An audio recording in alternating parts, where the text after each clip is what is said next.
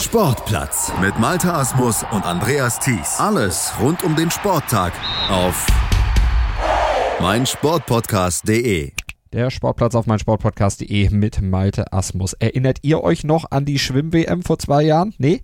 Ja, das dürfte einen guten Grund haben, zumindest wenn ihr es mit der deutschen Mannschaft gehalten habt, denn das deutsche Team, das soff damals im Becken von Budapest regelrecht ab. Franziska Henke war mit Silber über 200 Meter Schmetterling der einzige Lichtblick. Die restliche Bilanz nämlich 25 Starts, gerade einmal fünf Finalteilnahmen und dazu noch Streit und Zank im deutschen Lager zwischen Athleten und dem damaligen Cheftrainer. Zwei Jahre ist das mittlerweile her. 2018 bei der EM gab es immerhin einen leichten Aufwärtstrend zu verzeichnen, doch ob der bei der WM 2019 jetzt in Guangzhou weitergehen kann, ist noch nicht ganz klar. Das müssen die Wettkämpfe vom 12. Juli bis 28. Juli, dann geht es dort nämlich um die Medaillen, erst einmal zeigen. Erst bei den Wasserspringern, dann im Synchronschwimmen und im Freiwasser und die Beckenschwimmer, die greifen dann in der zweiten Woche ins Geschehen in Guangzhou ein. Zu den Mitfavoriten gehören aber insgesamt nur wenige der deutschen Schwimmer. So zum Beispiel Florian Wellbrock, der gewann bei der EM im letzten Jahr Gold über 1500 Meter Freistil in Glasgow und wird auch im Becken von Guangzhou wohl um Edelmetall mitschwimmen und nicht nur im Becken, sondern er geht auch im Freiwasser an den Start. Wellbrock ist über die 10 Kilometer aktuell im freien Gewässer noch ungeschlagen. Beste Voraussetzung also, um seine doch hochgesteckten Ziele zu erreichen und die lauten über 10 Kilometer im Ocean Park von Jeosu auf jeden Fall das Olympiaticket lösen und natürlich dann auch eine Medaille holen und eine Medaille dann am besten auch im Becken über die 1500 Meter. Dort geht er als Weltranglistenzweiter durchaus aussichtsreich ins Rennen.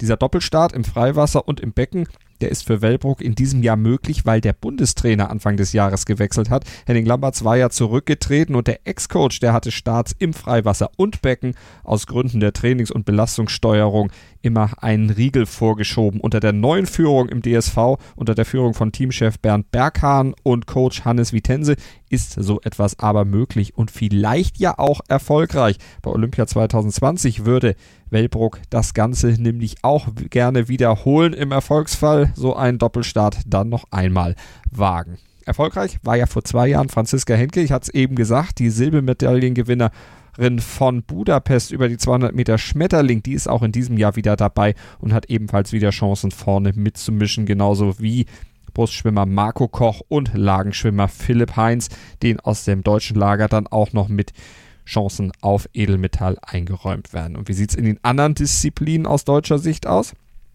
Bei den Wasserspringern, da sollte man Patrick Hausding wie immer für eine Medaille auf der Rechnung haben, aber auch bei den Wasserspringern geht es vor allem natürlich um die Olympiatickets dann in Tokio 2020 und da würden auch gerne die Wasserballer wieder mit dabei sein. Die freuen sich aber zunächst mal darüber überhaupt mal wieder bei einer WM mit dabei zu sein. 2013 war es das letzte Mal, dass sie bei einem Weltturnier mitmischen durften in diesem Jahr dann endlich mal wieder die Qualifikation geschafft. Und mit welchen internationalen Stars haben sich die deutschen Wassersportler insgesamt in Guangzhou auseinanderzusetzen. 2462 Athleten aus 194 Ländern, die sind insgesamt am Start. Allein im Becken dann auch alles darunter, was Rang und Namen hat. Der Brite Adam Peaty zum Beispiel, der Weltrekordhalter, über 100 Meter Brust, der ist mit dabei und als Weltjahresbester dann natürlich auch Topfavorit auf die Goldmedaille. Und aus den USA, da geht Katie Ledecky an den Start. Viermal war sie ja bei Olympia 2016 in Rio ganz oben auf dem dem Podium. Und Landsmann Caleb Dressel, der war vor zwei Jahren in Budapest siebenmal ganz oben, holte sieben WM-Titel und der schwimmt natürlich auch aussichtsreich jetzt in Guangzhou wieder mit. Diesmal geht er allerdings nur in vier Disziplinen an den Start.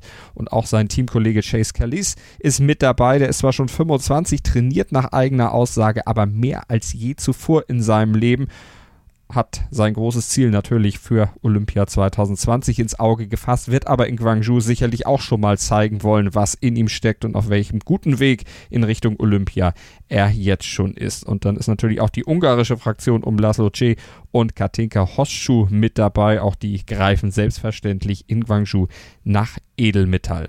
Verfolgen könnt ihr die Schwimm-WM im Livestream bei den Kollegen vom ZDF. Vielleicht bleiben die WM-Kämpfe in diesem Jahr aus deutscher Sicht ja besser haften als die von vor zwei Jahren. Und wir werden im Sportplatz natürlich die Wettkämpfe auch mit einem wachen Auge verfolgen und euch über alles Wichtige auf dem Laufenden halten, hier auf Deutschlands größter Sportpodcast-Plattform auf meinsportpodcast.de. Klickt euch mal durch unser Angebot auf unserer Webseite oder im Podcatcher eures Vertrauens. Schatz, ich bin neu verliebt. Was? Da drüben. Das ist er. Aber das ist ein Auto. Ja, eben. Mit ihm habe ich alles richtig gemacht. Wunschauto einfach kaufen, verkaufen oder leasen. Bei Autoscout24. Alles richtig gemacht.